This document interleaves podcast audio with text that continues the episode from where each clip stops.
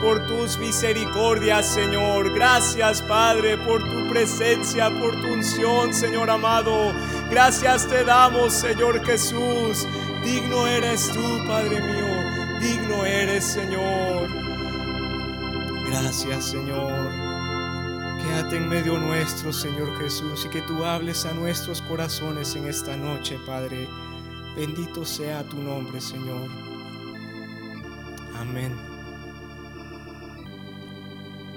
Pueden tomar asiento, hermanos.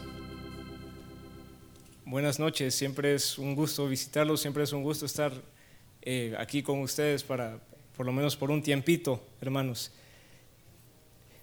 Mira, ¿me puedes hacer el favor de conectar el, este cable.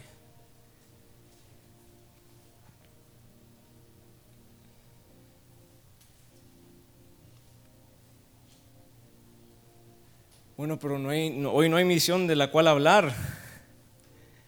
Eh, pero quiero compartir, eh, les traje algo eh, que el Señor ha estado hablando a mi corazón en estos últimos días y también ponerlos al día de, con campaña por Cristo, porque pues esta iglesia ha invertido y ha sido una parte activa en todas las campañas que hemos tenido hasta el día de hoy. Y pues gracias al Señor por eso, hermanos. Entonces, ¿cómo estamos con campaña por Cristo? Eh, recordándoles, la última vez que yo estuve aquí con ustedes, pudimos compartir un poquito acerca de la misión, la última misión que hubo, que fue en agosto, allá en Missoula, en el estado de Montana, en los Estados Unidos. Eh, recordándoles, fueron dos semanas, ministramos a los niños primero y luego en la segunda semana fue ya la campaña en general en una carpa, como ustedes pueden ver ahí las fotos. Y les había mencionado en aquella vez de que ciertamente esta había sido una nueva experiencia para muchos de nosotros, ha sido una campaña que se puede decir que fue difícil, porque hubo oposición, ¿verdad? Porque ahí vimos cómo el enemigo se, opone evidentemente, visiblemente, ¿verdad?, a la predicación del Evangelio. Y eh, les recordamos que también hubo fruto, hubo un convertido, tal vez no fueron los, los muchos que en, otras ocasiones les, les había compartido, pero estamos seguros de que semillas fueron sembradas y de que vamos a escuchar de lo que el Señor, del fruto de lo que el Señor hizo ahí, en esa carpa que ustedes ven ahí, porque no fuimos nosotros, sino que fue el Señor quien se movió, fue el Señor. Y quería tocarles un poquito de esto antes de empezar la prédica porque recibimos retroalimentación. La iglesia local nos escribió. Y ellos eh, pues dieron su enfoque y cosas que yo no les había compartido, ¿verdad? Porque el Señor le habla diferente, a nosotros nos habla una cosa, a los de ahí les habla otra cosa, el Señor se mueve de diferentes maneras. Y ellos trajeron a mi, memoria que durante la primera semana que estuvimos ahí en la campaña nos agarró una lluvia de granizo. Recuerdo que había uno de los hermanos ahí con nosotros, de los locales, y él solo sintió un viento muy fuerte, muy fuerte y frío, estaba haciendo calor, y él nos dijo, va a caer granizo. Y entonces ahí nomás, pues yo, yo creía que no, porque no soy de ahí, ¿verdad? No parecía. Y pero les dijimos a los jóvenes, miren, pongan los muros de la carpa. Y lo pusieron rapidito, hermano. Y a los segundos cayó un granizo, pero así en anapoloncas de, de hielo. Y entonces abrimos una de las cortinas para ver qué pasaba afuera.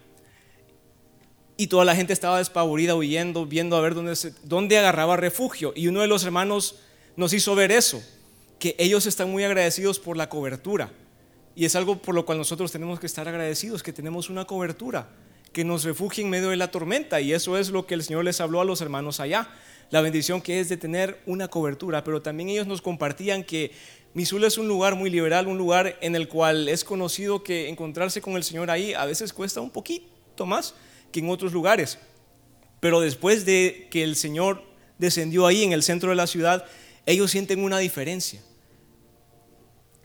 Y eso pues lo compartieron con nosotros. Ellos nos dicen que cadenas fueron rotas, la iglesia local fue ministrada y que espiritualmente sienten que hubo una ruptura de algo, que se abrió una brecha y que ahora es un poquito más fácil encontrarse a Dios y buscar a Dios en ese lugar. Les recuerdo que el noroeste de los Estados Unidos es la región más dura del país, donde menos iglesias hay, donde más ateos hay.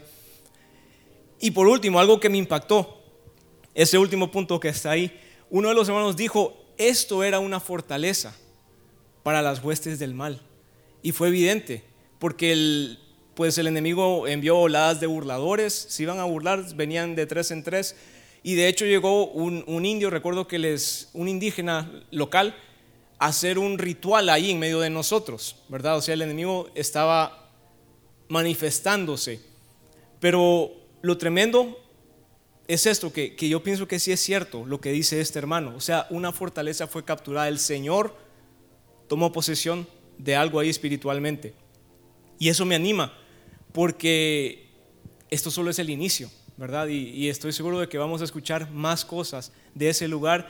Y no solo de ese lugar, sino de más lugares en el cual el Señor se mueve, porque el Señor no solo usa campaña por Cristo, usa a muchos evangelistas y misioneros alrededor del mundo y, en otras también en otras eh, iglesias. Pero eso me impactó a mí. Ah, esta es. Que una fortaleza fue capturada. Pero el problema y lo que los quiero compartir es ese, que solo es una. Hay muchas y miles más, ¿verdad? Y eso solo es un pedacito del mundo que ustedes ven ahí. Pero es lo que el Señor manda, ¿verdad? En este último tiempo. Y eso todo eso que me contaron ellos me traía a memoria algo que aprendimos acerca del Apocalipsis. Nos compartía el hermano Marvin de que varios de los sellos de los cuales están en Apocalipsis, hay siete sellos, ¿verdad? Y que solo el Cordero es digno de desatarlos. Varios de ellos ya han sido desatados. Y muchos en la iglesia ni siquiera se han dado cuenta. Y él nos compartía que el primer sello es el poder del Evangelio, ¿verdad? Que viene como un caballo blanco cuyo jinete tiene un arco saliendo para vencer. Eso ustedes los pueden leer en Apocalipsis 6, del 1 al 2. Y él nos comentaba que eso ya está pasando. En los años 1700, 1600, usted no escuchaba que se predicaba el Evangelio como desde 1900 para acá se está predicando. Y en este último tiempo, pues el Señor está mandando muchas personas, flechas ungidas, saetas del Señor a varios lugares del mundo. Y en Apocalipsis 14, 6 encontramos la predicación del ángel que vio Juan, que es paralelo con el primer eh, sello. Y este predicaba el Evangelio eterno. Y de eso les quisiera compartir el día de hoy. Ya cerrando esta parte, hacemos memoria que el Señor nos ha permitido ir a misiones a Heredia, en Costa Rica. Hemos ido también a Talcahuano, en Chile, a El Triunfo. Hemos ido también a Pelileo, y a Conocoto, en Quito, en Ecuador. También eh, nos ha permitido estar en Ciudad de México con el Evangelio, en Hidalgo, Actopan Hidalgo, hemos ido también a, Misula, es la más reciente, y primero Dios, Dios mediante, eh, les comparto que en diciembre va a haber una campaña evangelística más, va a estar en Winchester, en el estado de Virginia, como a una hora de Washington, D.C., la capital de los Estados Unidos. Va a haber una campaña evangelística el 6 y 7 de diciembre y también el 20 y 21 de diciembre, hermanos, para que les ruego que por favor oren y quien tenga disposición que nos ayude ayunando también, hermanos, porque solo el Espíritu Santo tiene el poder para cambiar los corazones. Nosotros no. Solo el Espíritu Santo.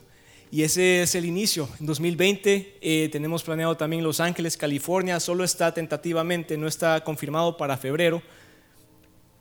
Ciudad de Guatemala y Antigua Guatemala para marzo. Vamos a ir a Las Vegas, Nevada, en abril. San Antonio, en Texas, también a finales de abril. Y primero Dios, Monterrey, en México, ya para mayo. Y eso es la mitad del año. Se los comparto, hermanos, para que por favor tengan oración, ¿verdad? Porque eso es lo que necesitamos. Esto es guerra. Estamos en guerra. Y lo que les comentaba acerca del ángel que predicaba el Evangelio eterno, que sale en Apocalipsis 14, 6. Esto es lo que decía el ángel temed a Dios y dadle gloria. Temed a Dios y dadle gloria. Y pues eso es algo muy importante para nosotros en este último tiempo, temer a Dios y darle la gloria, ¿verdad? Esa es la predicación que el ángel está dando en el último tiempo que estamos leyendo allí. Y por eso hoy, ya comenzando la prédica, eh, quisiera compartirles acerca de eso temer a Dios, el temor de Jehová, una llave para este tiempo. Algo que nos va a ayudar y que vamos a necesitar para este último tiempo. Y para empezar, Pues, ¿qué es el temor de Jehová? Yo quisiera compartirles un, poquito lo, lo que investigué yo pensaba antes de esto, como ustedes pueden leer ahí lo que, lo que significa, que temor de Jehová, yo me imaginaba, bueno, en hebreo ha de ser alguna otra cosa, ¿verdad? No ha de significar miedo, ha de significar alguna otra cosa misteriosa, ¿verdad? Temor de Jehová. Pero para mi sorpresa, como ustedes leen ahí, es la palabra irá, que significa temor, que significa espantoso, y reverencia moral. Y en griego también la busqué, es la palabra eh, phobos, que del español deriva las fobias, ¿verdad? Fobia de, esa palabra, y eulabeia. Y también significa ser puesto bajo temor, alarma, miedo, ser aprensivo, reverenciar y tener terror a. Eso es la palabra temor de Jehová. Entonces, pues sí, es un miedo. Es un miedo. Pero me puse a recordar en medicina qué es el miedo, ¿verdad? ¿Qué es el temor? Y médicamente el miedo es el proceso neurofisiológico mediante el cual un organismo se prepara para ejecutar respuestas ya sea aprendidas o innatas, es decir, un reflejo para enfrentarse al peligro. Esa es una definición médica de temor. Entonces el miedo existe solo cuando se cree que hay peligro. Usted no le tiene miedo a un perro a menos que crea que lo va a morder, ¿cierto? Entonces es una reacción, el temor es una reacción, el miedo es una reacción. En inglés se dice fight or flight, es decir, una reacción para defenderse o para huir. Es una reacción fisiológica, ya la traemos desde pequeños, ¿verdad? ¿Qué sucede naturalmente en el cuerpo cuando uno tiene miedo, cuando uno tiene temor? Primero el cerebro entra en un estado de hiperalerta, es decir, la conducción nerviosa se acelera muchísimo más, las pupilas se dilatan para absorber más luz, los bronquios se dilatan para agarrar más oxígeno, también la respiración aumenta junto con la frecuencia cardíaca y la presión arterial y el flujo sanguíneo también aumenta a consecuencia de esto y la glucosa en sangre aumenta, la gasolina del cuerpo. Entonces el miedo prepara y capacita el cuerpo para hacer cosas increíbles con un solo propósito, sobrevivir, preservar la vida. Por eso es que existe el, miedo dentro del ser humano. Entonces, ante toda esta explicación, ¿les parece que es necesario el temor? ¿Verdad que sí? Es necesario tener el temor, nos protege. El miedo muchas veces nos protege de hacer cosas eh, tontas, ¿verdad? Hay gente que siempre hace cosas tontas, ¿verdad? Logra eh, superar esos temores, pero por eso está ahí y si lo necesitamos naturalmente, ¿cuánto más no vamos a necesitarlo espiritualmente? El temor de Jehová para preservar la vida espiritual. El temor de Jehová es aquella fuerza que nos empuja a tener esa reverencia moral. Es una alarma dentro de nosotros que nos mantiene alerta, cautelosos ante el espanto que sería no hacer la voluntad de Dios. El temor de Jehová es lo que hace que usted cuide lo que mira para no caer en inmoralidad que usted cuide también lo que escucha para no ser influenciado por huestes malignas. El temor de Jehová también lo mantiene en curso cuando usted necesita trabajar en internet, cuando se relaciona con personas, cuando está en el trabajo, en la universidad, cuando está en la escuela o en el colegio. El temor de Jehová mantiene sus pies en rectitud, aún pasando enfrente de lugares malos. También el temor de Jehová lo ayuda a levantarse de mañana a buscar, no lo deja dormir en paz hasta que haya buscado a Dios. Lo ayuda también a leer las escrituras mientras uno aprende a amar eso. Uno lo hace primero por miedo. Ese era mi caso. Yo hacía esto porque temía. O sea, ¿qué me iba a pasar si no lo hacía, verdad? Y en el proceso en que eso se vuelve vida, uno llega a amarlo. Pero para que eso suceda, el comienzo siempre es eso, ¿verdad? Uno le enseñan a temer el no hacerlo. Aquí les traje ya los versículos para que los leamos juntos y vayamos un poquito rapidito. Primera de Pedro 1.17 dice, conducíos con temor toda vuestra peregrinación. Efesios 5.21, someteos unos a otros en el temor del Señor. Hebreos 11.7 dice que Noé preparó con temor el arca en que su casa se salvase. Y Hebreos 12.28 dice que sirvamos a Dios agradándole con temor y reverencia. Entonces es algo que se nos insta vez tras vez en las escrituras. Es necesario el temor de Jehová en este último tiempo para sobrevivir y para llegar a la meta. Pasando al siguiente punto, hermanos, ¿cómo se consigue entonces el temor de Jehová? Y quisiera eh, leer junto con ustedes Salmo 34, del 7 al 11. Este salmo lo escribió David y dice lo siguiente, el ángel de Jehová acampa alrededor de los que le temen y los defiende. Gustad y ved que es bueno Jehová, dichoso el hombre que confía en él. Temed a Jehová vosotros sus santos, pues nada falta a los que le temen. Los leoncillos necesitan y tienen hambre, pero los que buscan a Jehová no tendrán falta de ningún bien. Venid, hijos míos, oídme, el temor de Jehová os enseñaré. El temor de Jehová os enseñaré. El rey David, que ministraba a Dios en los campos de Belén, que se encontraba con Dios ahí, él aprendió el temor de Jehová.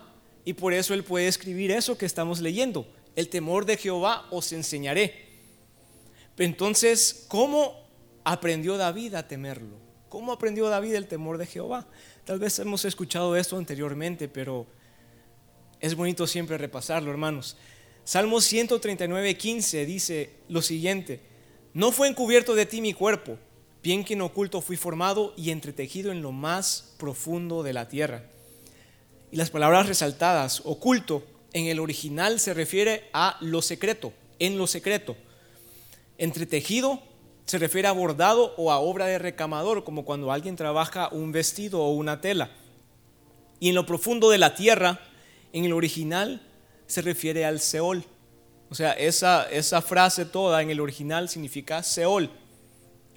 David nos dice entonces que fue formado en lo oculto.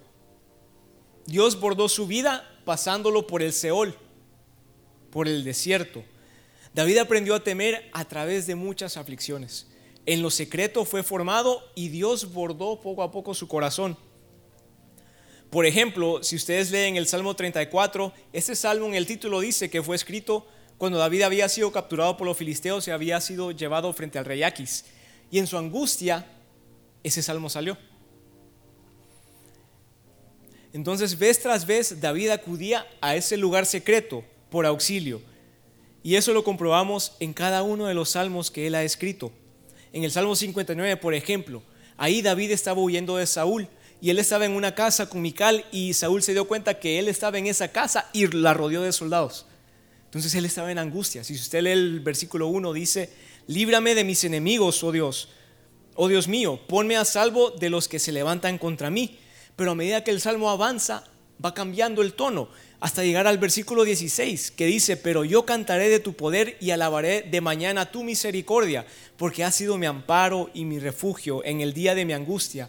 Fortaleza mía, a ti cantaré porque eres, oh Dios, mi refugio, el Dios de mi misericordia.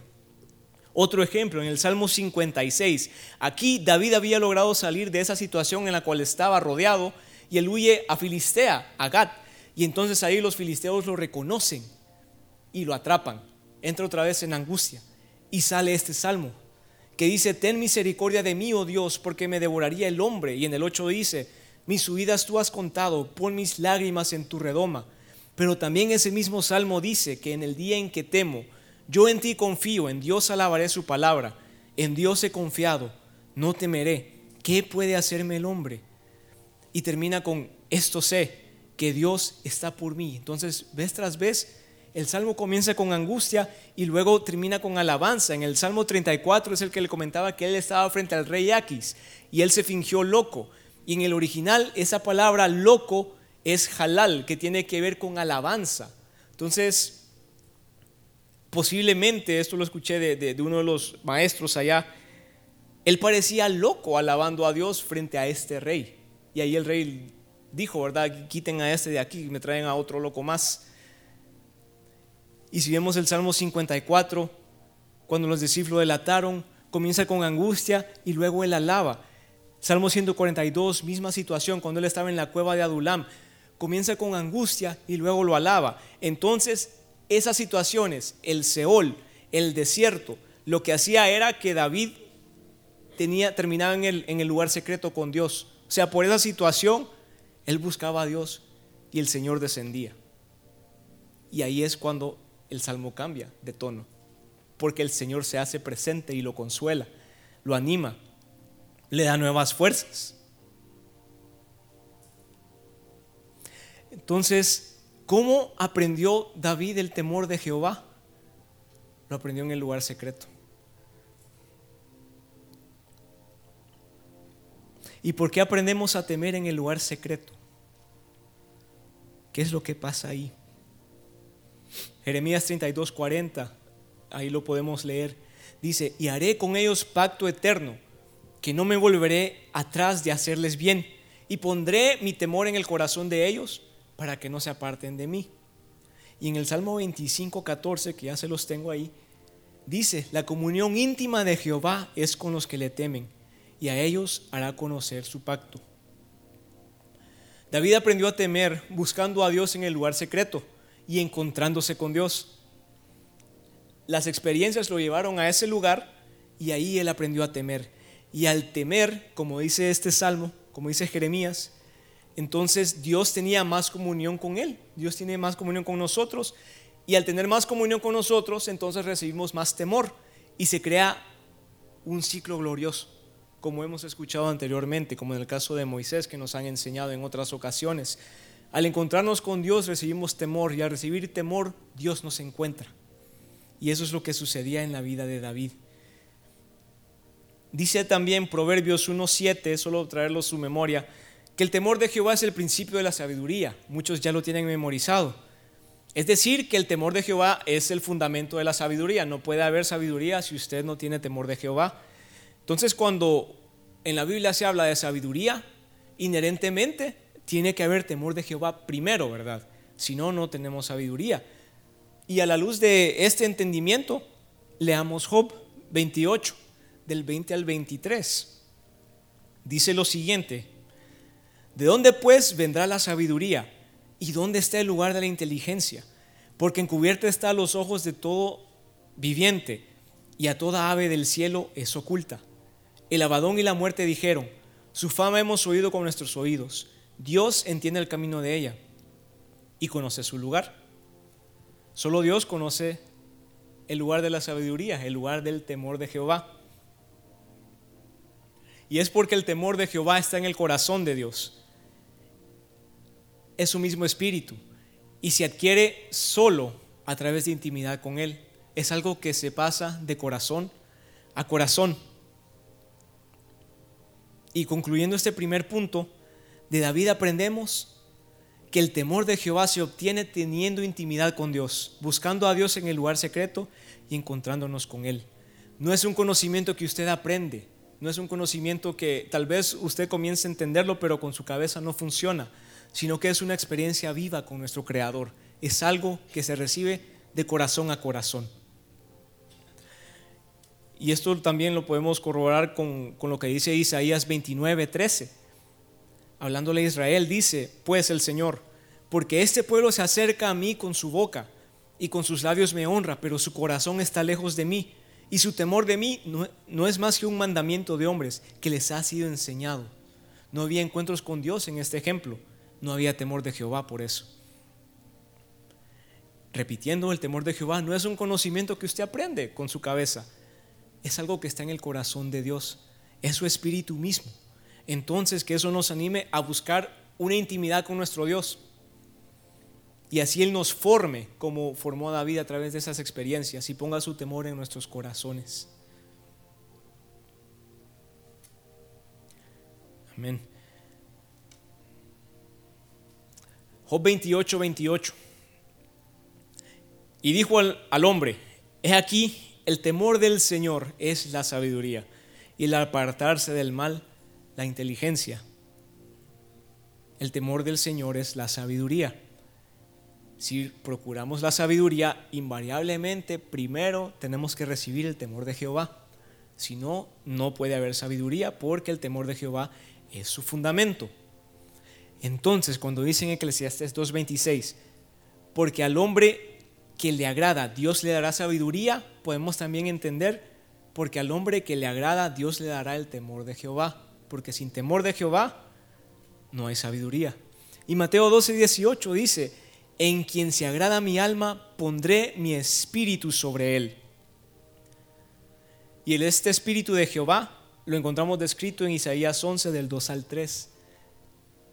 Respecto al espíritu de Jehová dice, y reposará sobre él el espíritu de Jehová, espíritu de sabiduría y de inteligencia, espíritu de consejo y de poder, espíritu de conocimiento y de temor de Jehová y le hará entender diligente en el temor de Jehová. No juzgará según la vista de sus ojos, ni arguirá por lo que oigan sus oídos.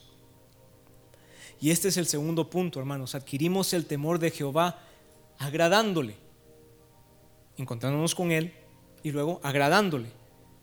Entonces, ¿qué podemos hacer para agradar a Dios? Hay varias escrituras que hablan acerca de cómo se agrada al Señor. Por ejemplo, el Salmo 69, 30 dice, Alabaré yo el nombre de Dios con cántico, lo exaltaré con alabanza y agradará a Jehová más que sacrificio de buey.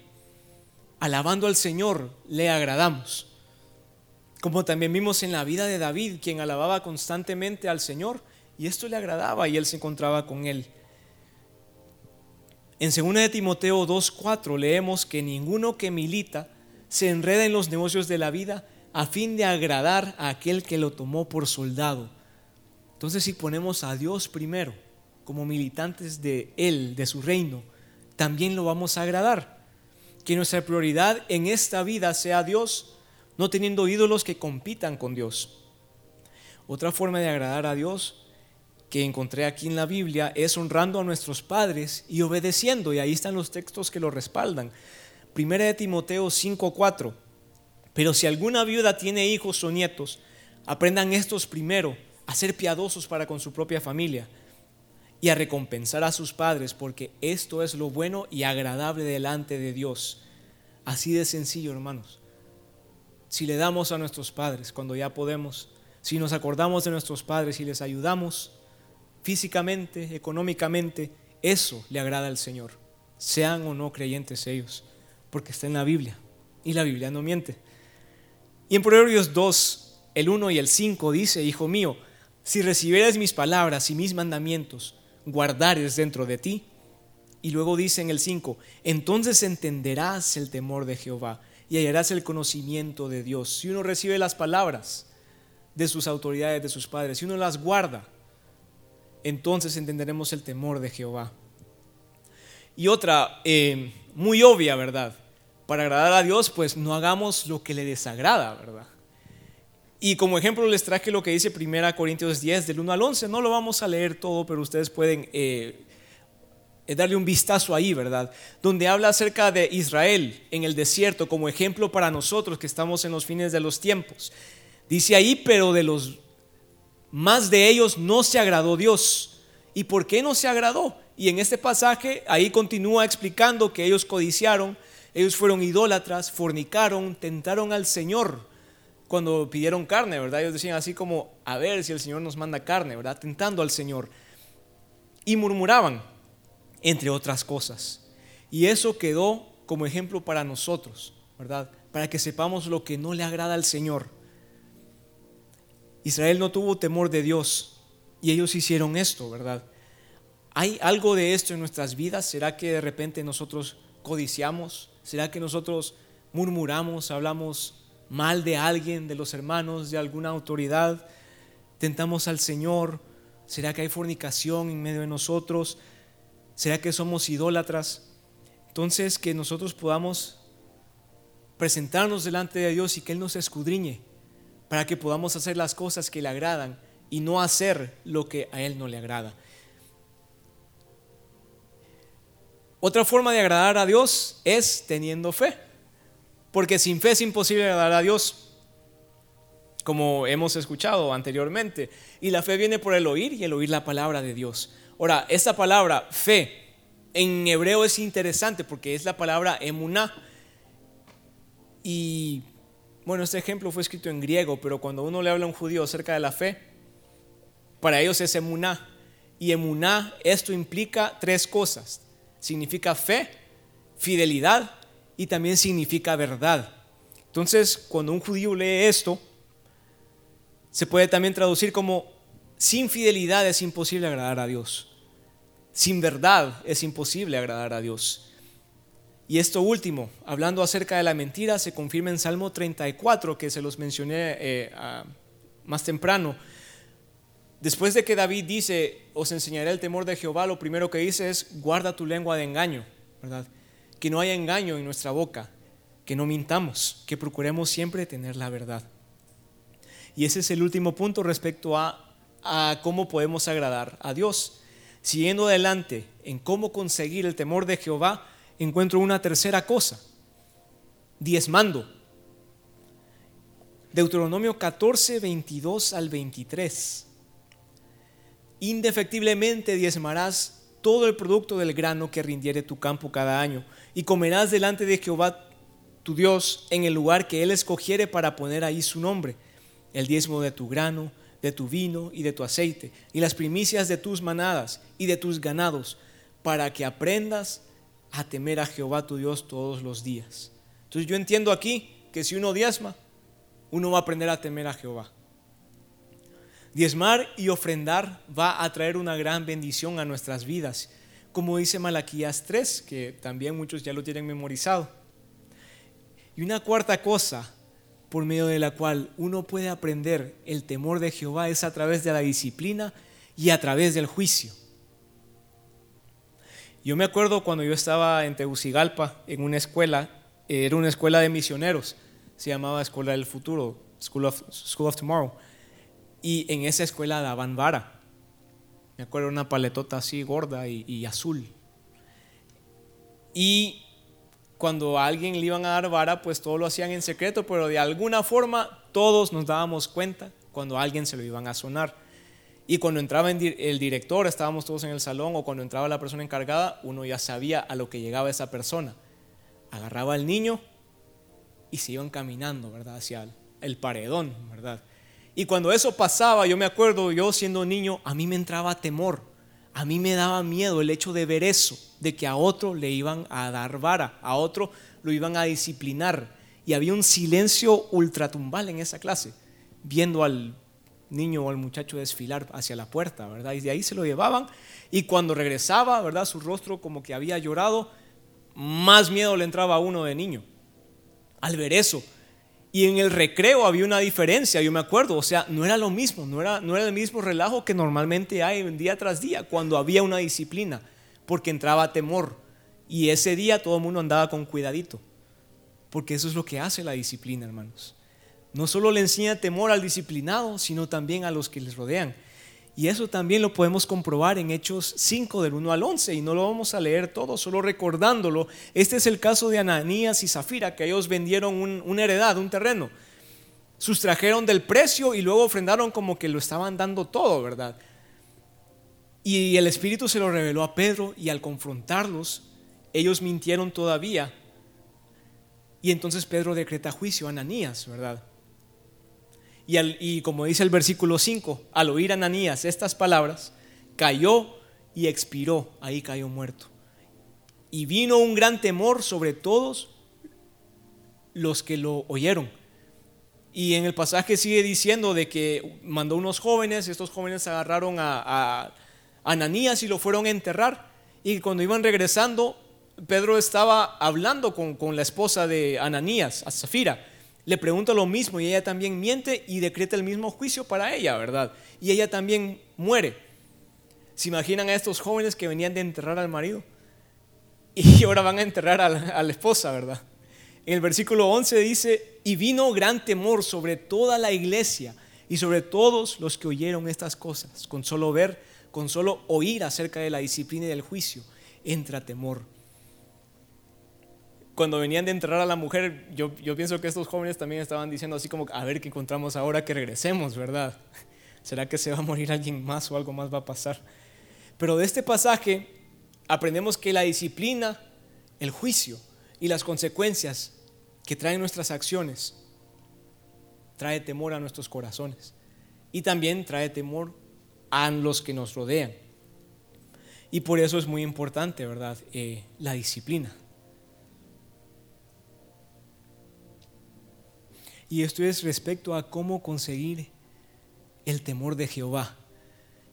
Hay consecuencias también de no temer el temor de Jehová. Y quisiera ver solo unas cuantas, yo sé que hay, hay más, solo vamos a ver tres. Cuando uno no tiene temor de Jehová, viene calamidad. Y eso lo vemos en Proverbios 1, del 24 al 26. Ahí está hablando la sabiduría. Y dice, por cuanto llamé y no quisisteis oír, extendí mi mano y no hubo quien atendiese, sino que desechasteis todo consejo mío y mi reprensión no quisisteis. También yo me reiré en vuestra calamidad y me burlaré cuando viniere lo que teméis. Y en Romanos 3, del 10 al 18, solo se los voy a dejar puesto ahí, leemos cómo es una persona que no tiene el temor de Dios. Y en este pasaje se describe a esa persona como un inútil, como alguien que es un sepulcro abierto, un engañador, alguien venenoso, alguien para el cual solo hay maldición, amargura, que tiene sangre en sus manos y que no tiene paz. Y otra consecuencia que trae el no tener el temor de Jehová es que podemos perder nuestro lugar en Dios. Como ejemplo les traigo a Efraín. Leemos acerca de Efraín en Salmo 78, del 9 al 11. Dice, los hijos de Efraín, arqueros armados, volvieron las espaldas en el día de batalla, no guardaron el pacto de Dios, ni quisieron andar en su ley, sino que se olvidaron de sus obras y de sus maravillas que les había mostrado. Este pasaje dice que ellos no guardaron el pacto de Dios. Y en Salmo 24, 25, 14, que lo leímos en el principio, dice que la comunión íntima de Jehová es con los que le temen y a ellos le mostrará su pacto, ¿verdad? Entonces de ahí vemos que Efraín no tenía una comunión íntima con el Señor, no tenía el temor de Jehová. Y la consecuencia de esto lo leemos más adelante en ese mismo pasaje, ahí en los versículos 67 y 68. Dice, desechó la tienda de José y no escogió la tribu de Efraín, sino que escogió la tribu de Judá, el monte de Sión al cual amó. Entonces aquí entiendo que Efraín tenía el lugar que ahora tiene Judá y que lo perdió por no tener el temor de Jehová. Fue desechado, perdió su lugar perdió su heredad y ahora es de otro. Sin el temor de Dios, llegaremos a perder nuestro lugar en Dios, llegaremos a perder nuestra heredad, lo que el Señor tiene para nosotros. Otro ejemplo, las vírgenes insensatas. Ellas no tenían el temor de Dios en sus corazones. Tal vez no diezmaban, tal vez no ofrendaban, porque en el pasaje en Mateo 25 leemos que ellas no tenían provisión, les, hacía falta provisión. Tal vez no, buscaban a Dios lo suficiente, ¿verdad? Porque ellas tenían aceite, pero no les bastó, no fue suficiente para que ellas pudieran entrar a las, a las bodas. Y en el pasaje dice, cuando ellos estaban tocando, Señor, Señor, ábrenos. El Señor les dice, no las conozco. Y esa es otra consecuencia de no tener el temor de Dios. Así como a ellas, Cristo no nos va a conocer. Estas son consecuencias. Pero también hay bendiciones de, tener el temor de Jehová y con esto voy a terminar. Unas bendiciones de tener el temor de Jehová. Leemos en Malaquías 3 del 10 al 18. Entonces los que temían a Jehová hablaron cada uno a su compañero. Y Jehová escuchó y oyó y fue escrito libro de memoria delante de él para los que temen a Jehová y para los que piensan en su nombre y serán para mí este especial tesoro, ha dicho Jehová de los ejércitos en el día en que yo actúe, y los perdonaré como el hombre que perdona a su hijo que le sirve. Entonces os volveréis y discerniréis la diferencia entre el justo y el malo, entre el que sirve a Dios y el que no le sirve. De este pasaje, yo lo que veo es que vamos a afectar otras vidas para bien si tenemos el temor de Jehová. Nuestros nombres van a estar escritos en el libro de memorias de Dios. Vamos a hacer su especial tesoro vamos a tener el perdón de Dios y vamos a tener un discernimiento divino a la luz de este pasaje. Y encontramos más acerca de las bendiciones que tener el temor de Jehová. Y ahí les eh, enlisté unas cuantas. En el Salmo 103 dice que Dios tendrá misericordia de nosotros si le tememos. Se va a compadecer de nosotros. El ángel de Jehová acampará alrededor de nosotros si le tememos. No nos va a hacer falta nada. En el Salmo 61, Dios nos dará la heredad de los que temen. Proverbios 10, 27 y 14, 27. va a aumentar nuestra vida y nos va a librar de la muerte. Y siempre en Proverbios, pero el capítulo 22, riqueza, honra y vida hay para los que temen a Jehová. En Hebreos 5 leemos que a los que temen a Dios, Dios va a escuchar nuestras oraciones. En Jeremías 32, que lo leímos también al principio, dice que a los que tememos a Dios, Él nos va a dar el temor de Jehová para no apartarnos de Él. Salmo 25, Dios nos mostrará su pacto. Y el pacto que leemos en Isaías, que la Virgen va a concebir y un hijo nacerá y le van a llamar Emanuel, Dios con nosotros. Es el pacto de Dios con David, ¿verdad? El pacto que de su descendencia iba a venir el Mesías, que de nosotros va a nacer Cristo, el Hijo del Dios viviente, que de nosotros se va a manifestar Cristo. Esto es el pacto. Cristo en nosotros, la esperanza de gloria. Y ya terminando, hermanos, esta corta prédica, la conclusión es que aprendamos a temer que busquemos a Dios, que le agrademos, que seamos fieles con nuestras finanzas y también que aceptemos la disciplina que nos enseña a temer. Pero sobre todo, que procuremos esa comunión íntima en el lugar secreto. Porque el temor de Jehová es algo que se aprende solo de corazón a corazón, del corazón de Dios al corazón del hombre. La comunión íntima de Jehová es con los que le temen y a ellos les mostrará su pacto, hermanos. Y con esto termino y que en este último tiempo nosotros podamos aprender a temer al Señor, ¿verdad? Y si tememos a Dios, que Él nos dé aún más para que podamos encontrarnos aún más con Él. Hermanos, gracias por el tiempo. Dios les bendiga y hago entrega al hermano encargado.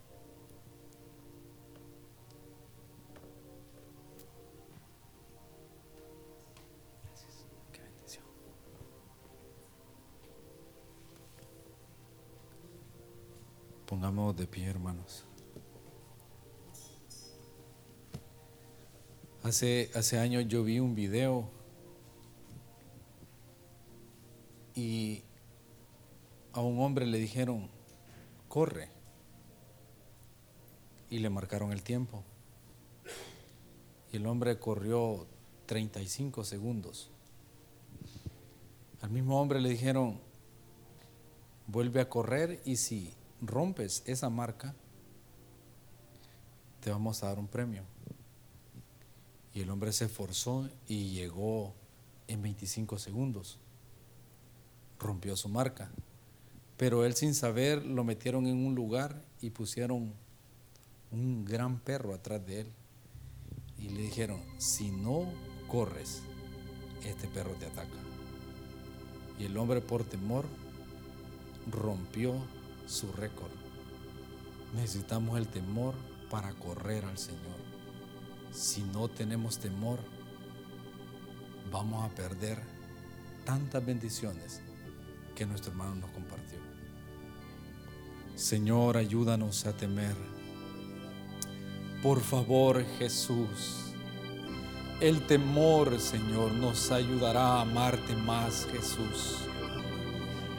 El temor nos ayudará, Señor, a huir de las tentaciones, a huir de este mundo, Señor.